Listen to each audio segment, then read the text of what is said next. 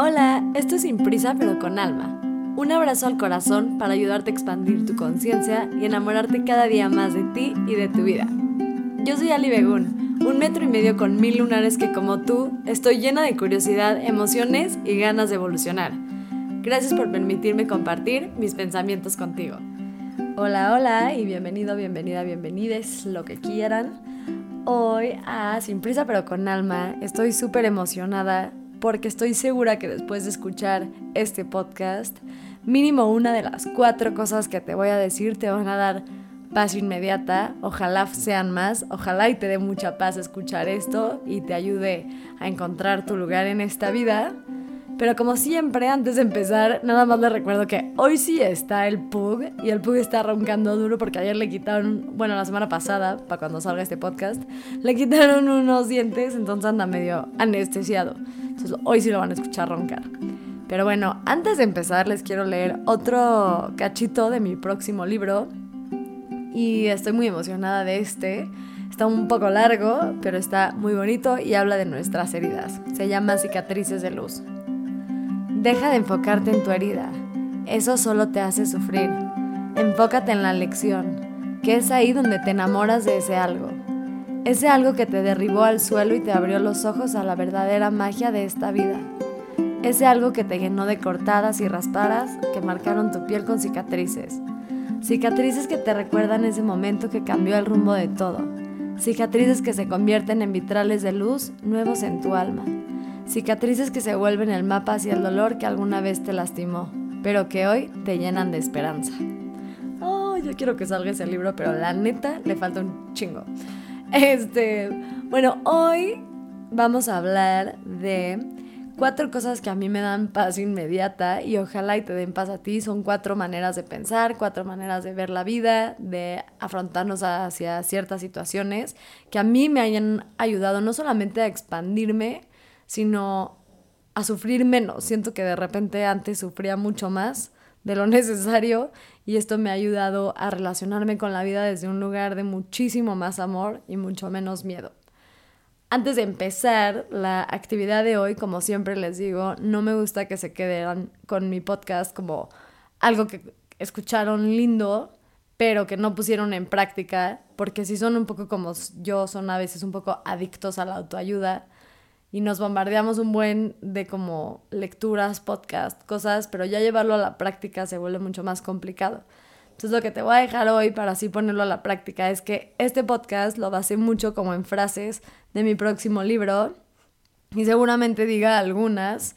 No siempre te voy a mencionar que es una frase de mi libro, también las voy a decir hablando, pero si hay una frase que yo digo que sientes que ahí te puede caer un momento eureka, una epifanía, Ponle pausa, vuelve a escuchar, escríbela en tus notas y después cuando estés en algún lugar, hazte un post-it y pégatela en algún lugar que la veas, tu espejo, tu compu, no sé, algún lugar, o hazla fondo de pantalla, o súbela a Instagram y me tagas para que la vea, etc. Pero ten muy claro como la lección o la frase que vayas a escuchar hoy que quieres como implementar en tu vida.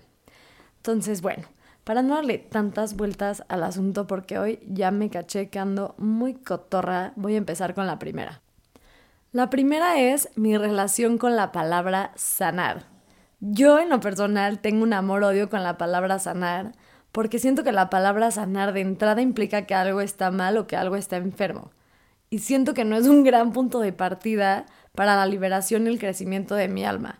Me gusta más bien pensar que sanar es un tipo de transformación en lugar de, de una reparación, porque reparar implica que algo está roto y yo no creo que nadie está roto.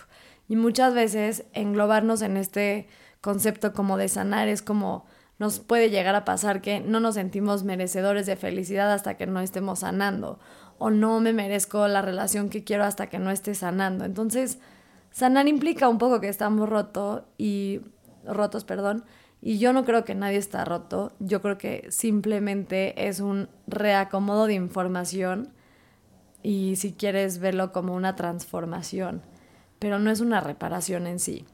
Pero, por propósitos de este podcast, lo voy a llamar sanar a lo que me gustaría más a mí inventar una palabra que sea algo como transformar eso que me marcó para acomodarlo en el lugar que me hace crecer. Esa está linda, esa no iba en mi libro, chance ya la pongo. Pero bueno, ver la palabra sanar con estos ojos me ha ayudado mucho a entender que no únicamente me merezco hacer feliz una vez que esté, entre comillas, sanada, porque sí creo que siempre vamos a encontrar qué lugar reparar de nosotros, entre comillas. Siempre vamos a encontrar algo que creemos que no hemos sanado. Entonces este camino de sanación, por verlo así, de repente se me empezaba a hacer un poco largo porque decía, híjoles, ya arreglé todos los problemas que tengo con la comida. ¿Y ahora qué más? Y entonces obviamente tengo más problemas de que mi miedo al compromiso. ¿Y ahora qué otro problema tengo? Mi ansiedad. ¿Y ahora qué otro problema tengo? Soy depresiva. O sea, bueno, claramente tengo problemas, pero en lugar de verlos como que me tengo que sanar, son nada más áreas donde puedo reacomodar para estar mejor, pero no estoy rota y sanar para mí implicaba mucho ese concepto de estar rota. Y me ha ayudado mucho a cambiarle esta palabra porque me ha ayudado a permitirme ser feliz, tener las relaciones que quiero, estar contenta conmigo, atreverme a sacar un libro, atreverme a subir cosas a mis redes sociales, etc. Me ha ayudado mucho, mucho, mucho a saber que, que no necesito estar perfecta ni lo que consideraba yo sana en su momento para hacerme deseadora de felicidad.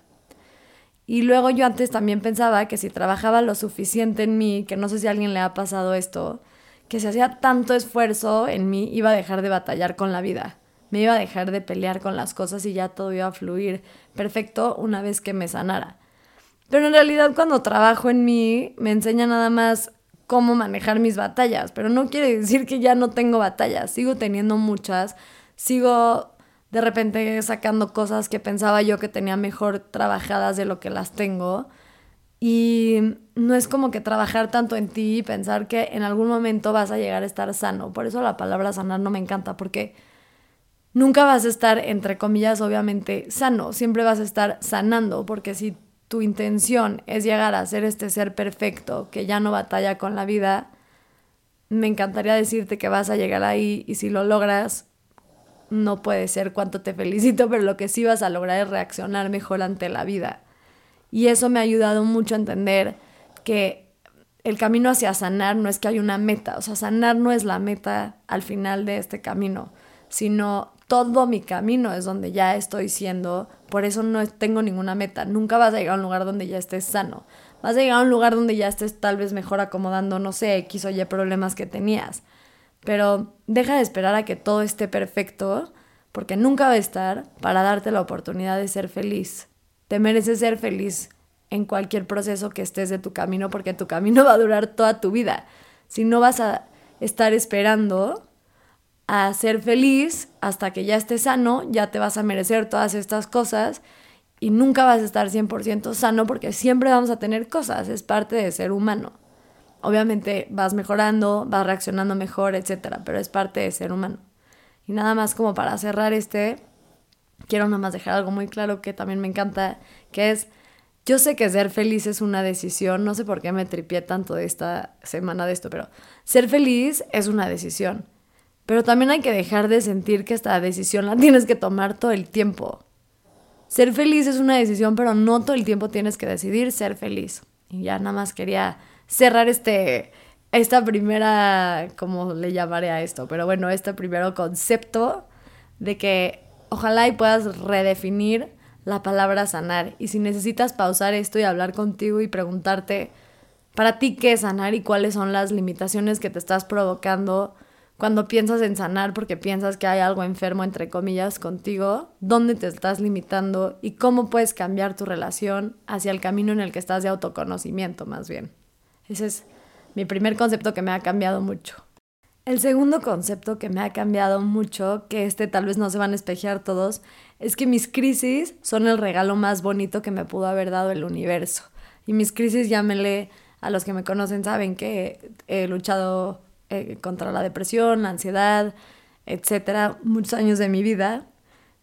Pero hoy en día sí puedo decir que soy de las personas más afortunadas por tener ese rango o la capacidad de sentir un rango de emociones tan tan alta y obviamente todo lo que conlleva esto, ¿no? No estoy como nada más poniéndole lado bueno a las crisis y diciendo como es que es increíble tener crisis, ¿no? O sea, claramente es asqueroso estar deprimido y tener ansiedad incontrolable, pero sí creo que llega una parte después de todo eso de tanta sabiduría y tanta conexión con la vida y tanta conexión contigo y sobre todo con otros seres humanos, que sí creo que la gente que nunca ha tenido una etapa de crisis fuerte, que realmente te ponga a cuestionarte absolutamente todo, o bueno, todo no tiene que ser, pero te ponga a cuestionarte, que se te mueva el piso realmente, y no todo el mundo tiene esta oportunidad que te dan estas movidas del universo de tener que introspectar.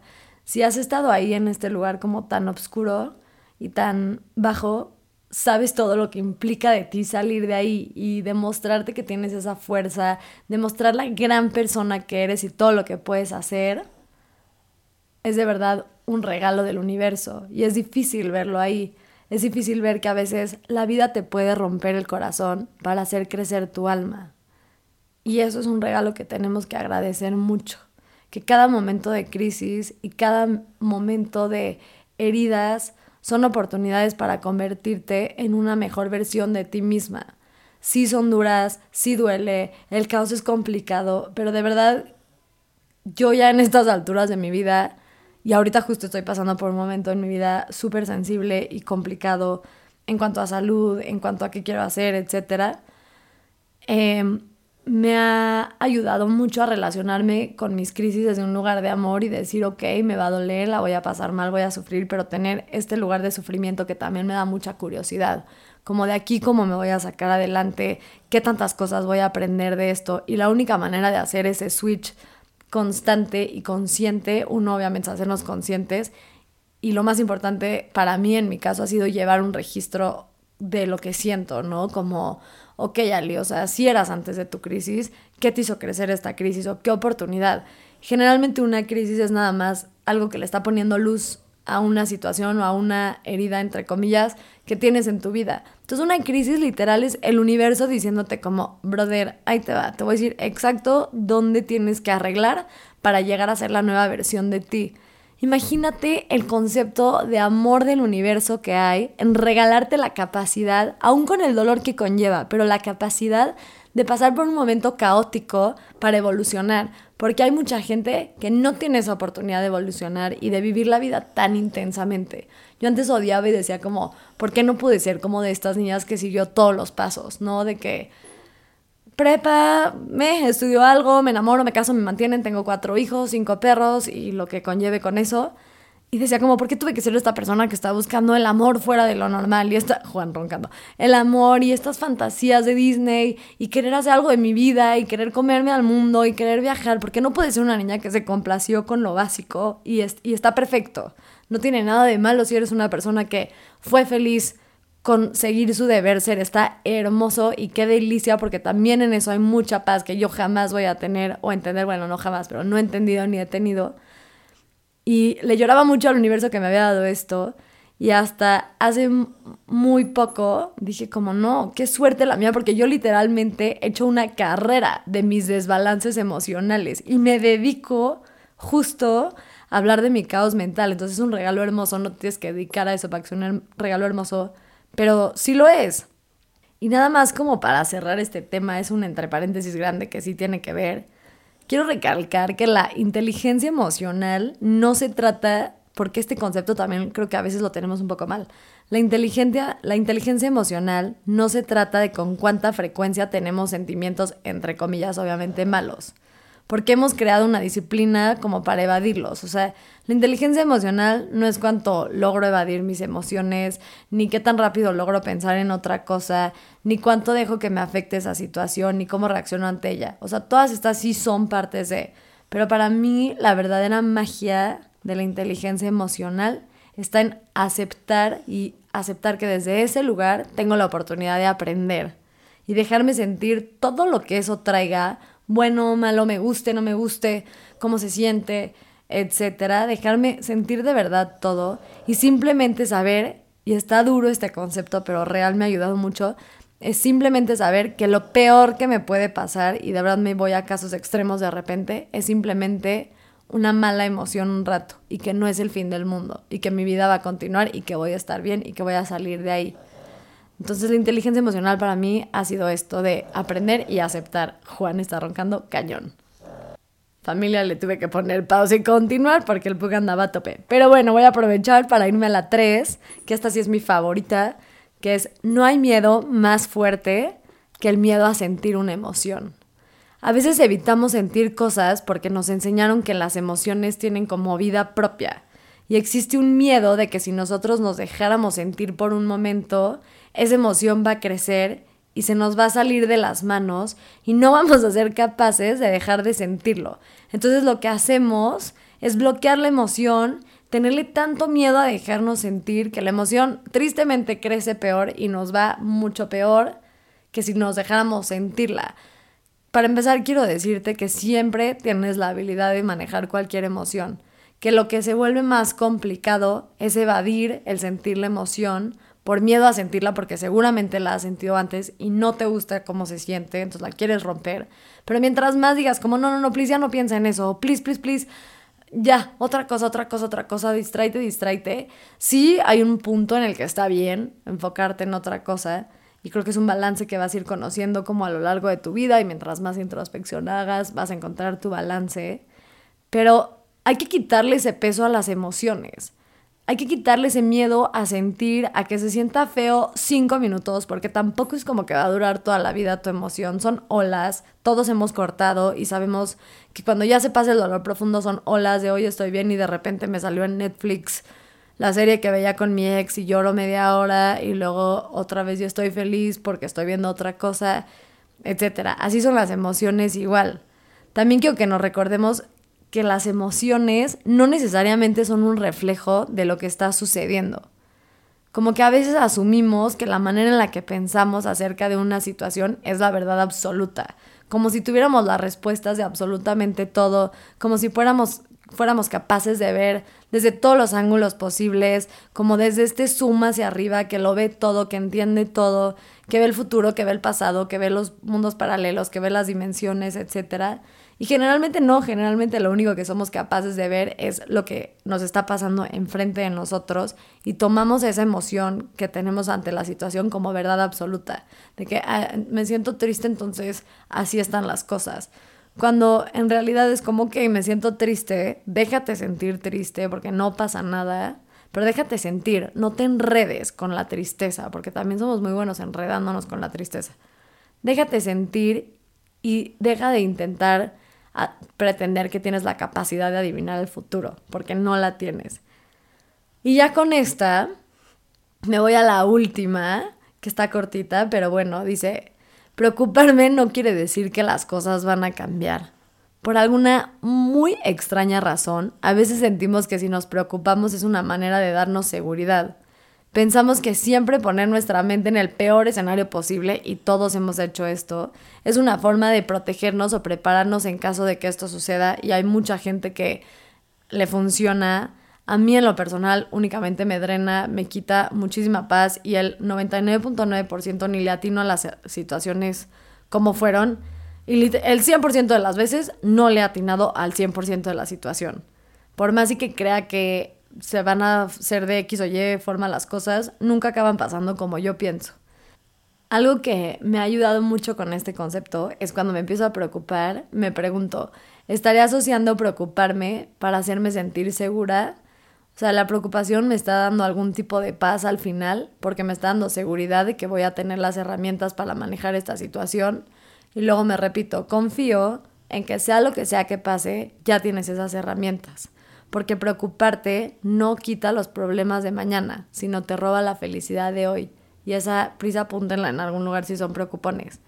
Obviamente estoy parafraseando a Bob Marley, pero sí, de verdad, preocuparte no te quita los problemas de mañana, sino te roba la felicidad de hoy. Y aparte nos encanta pensar que si le damos 7 millones de vueltas al asunto, vamos a estar mejor. Como si evaluarlo todo el día de repente nos va a llegar la respuesta mágica. Cuando en realidad cuando la logramos soltar generalmente es que si ya hay una respuesta llega y si no literal tiene que llegar la situación a nuestra vida para entender cómo vamos a reaccionar.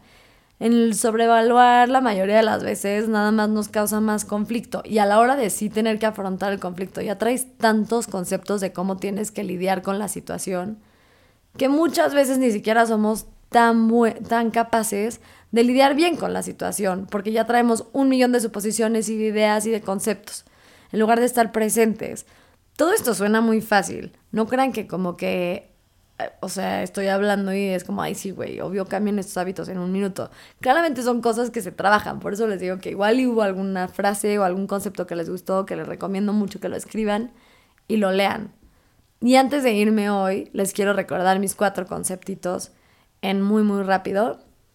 La primera es cambia tu definición de sanar o cambia la palabra sanar por algo que te haga sentir mejor. Tus crisis son un regalo que te dio el universo y es el mejor regalo que te pudo haber dado.